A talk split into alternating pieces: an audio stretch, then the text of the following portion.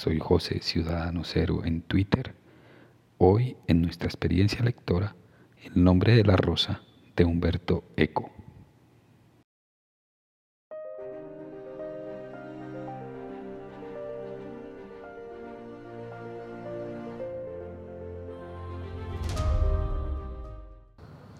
Humberto Eco, filósofo y semiótico italiano, nació el 5 de enero de 1932 y falleció el 19 de febrero de 2016. Escritor, filósofo y además profesor en diversas universidades italianas. Estudió específicamente filosofía y letras en la Universidad de Turín. Trabajó en el escenario de la comunicación para la RAI, la radiotelevisión italiana su trayectoria académica empieza en 1966, cuando escribe una obra eh, o un estudio semiótico conocido como obra abierta. Luego, en el 68, la estructura ausente. Básicamente, eh, en el escenario de la narrativa y de la novela se distinguió bastante como crítico literario y empezaría en el año de 1966 a publicar cuentos para niños la bomba y el general y los tres cosmonautas. En 1992 publicó Los gnomos de Genú y en el 2002 El misterio fin de la Tierra. En 1980 se va a consagrar como un gran novelista escribiendo la novela El nombre de la rosa, que es de la cual vamos a hablar en esta experiencia lectora. También en el 88, 1988, escribió una novela que se llama El péndulo de Foucault. Muy de corte también eh, detectivesco, se habla que es una fábula sobre una conspiración secreta de sabios en torno a tomas esotéricos.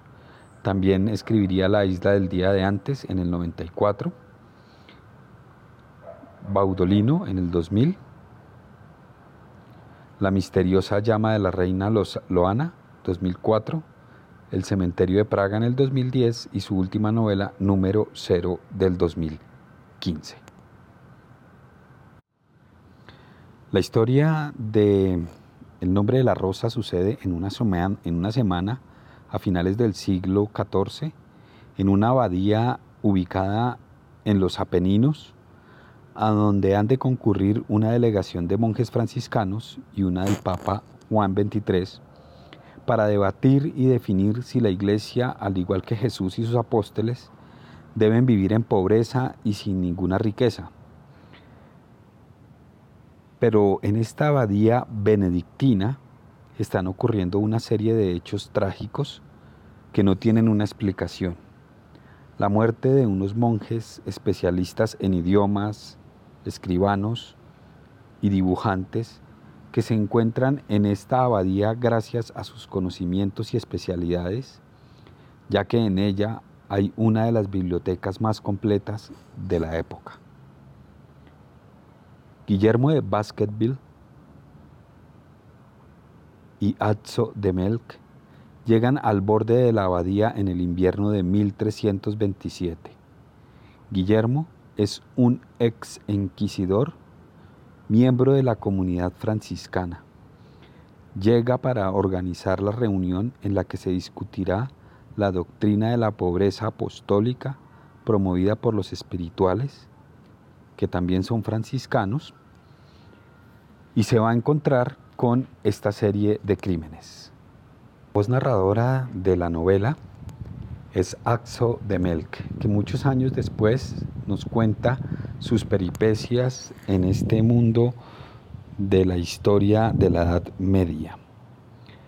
Él es presentado como hijo de un noble austriaco, el barón de Melk,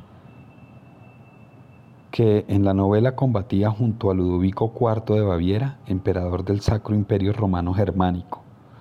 Novicio benedictino, mientras se encontraba con su familia en la Toscana, es encomendado a Guillermo por su familia como amanuense y discípulo, y ayuda a su mentor en la investigación. Guillermo venía precedido por su fama como investigador de la Santa Inquisición y ya da muestra de su conocimiento en herramientas y en investigación cuando les indica a los que se encuentran en el camino, todos monjes de la abadía, dónde está el caballo del abad. Ellos se sorprenden porque se suponía que él nunca lo había visto. Y efectivamente no lo conocía ni lo había visto, pero todas las indagaciones relacionadas con su observación nos indicaban que él era un personaje de este corte. Precisamente la novela recuerda un poco a Guillermo al describirlo como un Sherlock Holmes. Su altura era superior a la de un hombre normal y como era muy enjuto, parecía aún más alto. Su mirada era aguda y penetrante. La nariz afilada y un poco aguileña infundía a su rostro una expresión vigilante, salvo en los momentos de letargo en los que luego me referiré. Esto es la forma en la que Atsu nos va a describir en la novela precisamente a Guillermo de Basket Beat. Pero también hay un personaje que es el antagonista.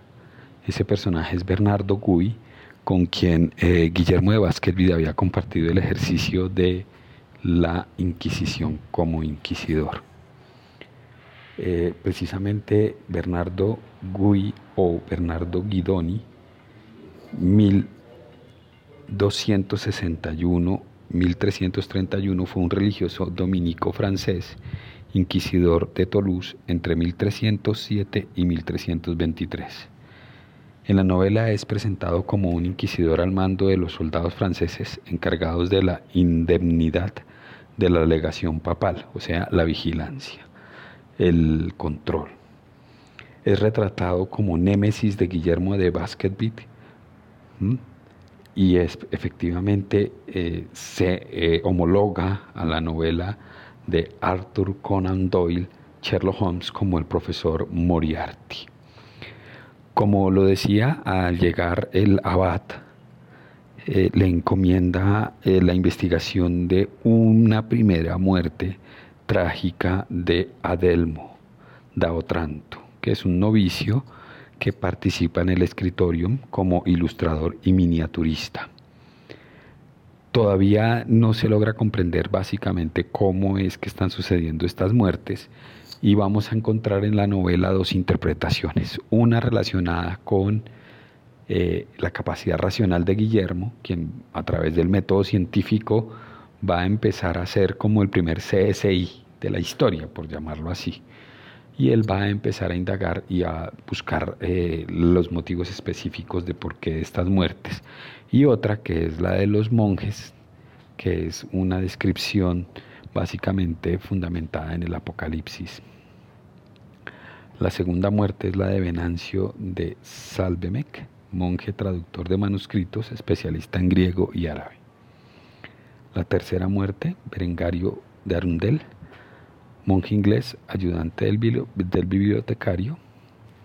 Luego será Severino de Saint Emerano, monje alemán, el, el herbolario, quien además apoyó en la investigación a, a, Guillermo. Luego moriría Malaquías de Ildelhan, quien también era un monje alemán, bibliotecario. Luego estaría Abone da Fosanova, el abad del monasterio. Esta sería la última muerte, digámoslo así, trágica y conducida por eh, la persona que va a terminar siendo el autor material de estos crímenes. Y es, eh, bueno, no les voy a decir quién fue, pero eh, es alguien que está allí aunque muy posiblemente ustedes ya lo conozcan, ya sepan de él, porque hay una película basada en la novela, eh, en donde Guillermo de Basket es básicamente protagonizado por eh, el ex James Bond. Aquí estoy buscando exactamente Sean Connery. La película es dirigida por el francés Jean-Jacques Anouart, que si mal no estoy es el mismo de Azul Profundo. Eh, la película es de 1986 y eh, Atzo es encarnado por un joven Christian Slater. Allí en la película llaman a Guillermo como William. Y pues claro, es una película que dura dos horas, no va a lograr eh, retratar las un poco más de mil páginas que tiene la novela, pero se acerca bastante. Entonces allí, allí están esos elementos de la narración. Él es eh, eh, invitado por el abad para que, además de ayudar a la organización de la reunión, investigue estos crímenes. Él va a hacer eh, un ejercicio de observación muy interesante. Y precisamente la película, yo la he visto varias veces, y se la he puesto a mis estudiantes de investigación para que la vean y puedan ver cómo era la diferencia entre el método científico y cómo era la forma de conocimiento en la Edad Media a partir de la lectura de las Sagradas Escrituras. Sería solamente hasta esta ocasión en que me pondría y me dispondría eh, a leer la novela y aquí quiero contarles mi experiencia lectora de la novela. Efectivamente, eh, los crímenes están sucediendo por un libro, un libro que tiene que ver con la risa. Y es el último manuscrito o el único manuscrito existente hasta ese momento eh, de la poética de Aristóteles, que se asumía que era un libro perdido, pero estaba allí en la abadía y eh, era un libro prohibido, al cual no se tenía acceso, era un libro que estaba envenenado. Todo aquel que leyera ese libro, pues obviamente se iba a ver implicado en en unos procesos eh, de enfermedad, o sea, le iba a dar un patatus y eso iba a ocasionar que muriera.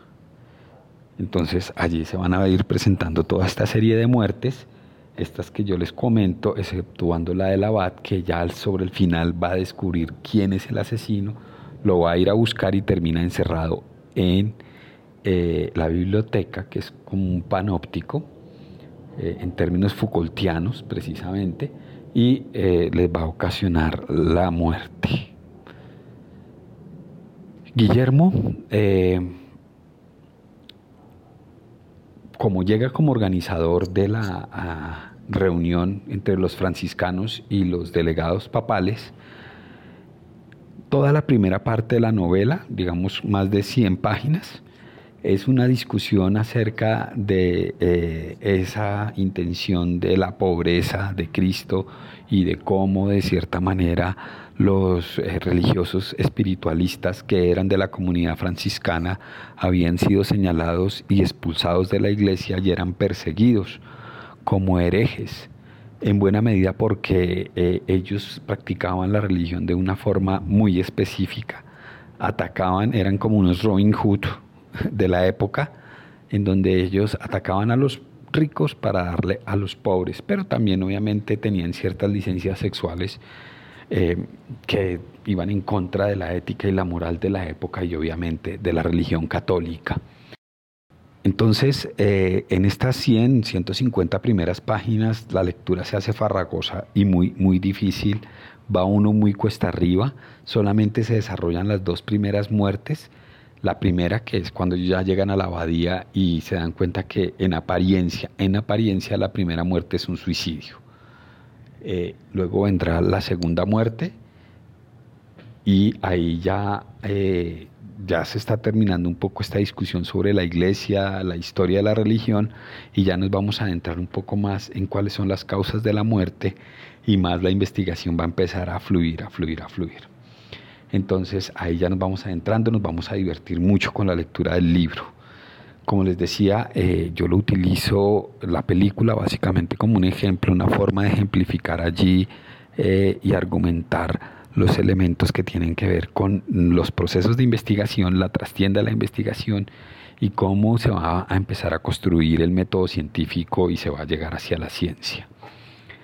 Eh, la lectura de este libro es, eh, por, es extensa, es densa, me dejó en un nivel de acotamiento fuerte, eh, tanto así que después de terminar de leer esta novela hace como tres semanas, no he podido de verdad retomar una lectura en profundidad hasta esta semana que empecé a leer eh, un libro que se llama, una novela de Stephen King que se llama La Milla Verde, que también tiene una película.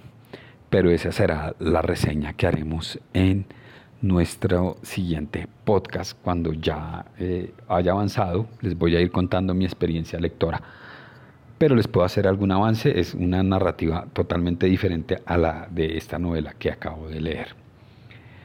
Eh, ¿Qué me motivó a mirar esta novela? Fue precisamente el ejercicio que les puse a mis estudiantes y dije, me comprometí conmigo mismo a leer la novela para poder eh, darme una mejor cuenta de esa explicación de por qué el nombre de la rosa es un elemento emblemático de la semiótica, de la historia medieval de la religión, pero también de la construcción de la ciencia como un método de investigación y de generación de conocimiento.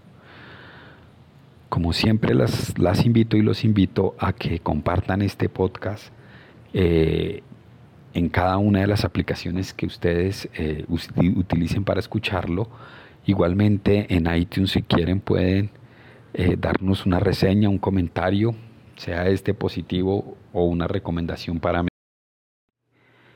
Esto fue todo por hoy. Nos escuchamos en nuestro próximo episodio podcast con La Milla Verde. Chao.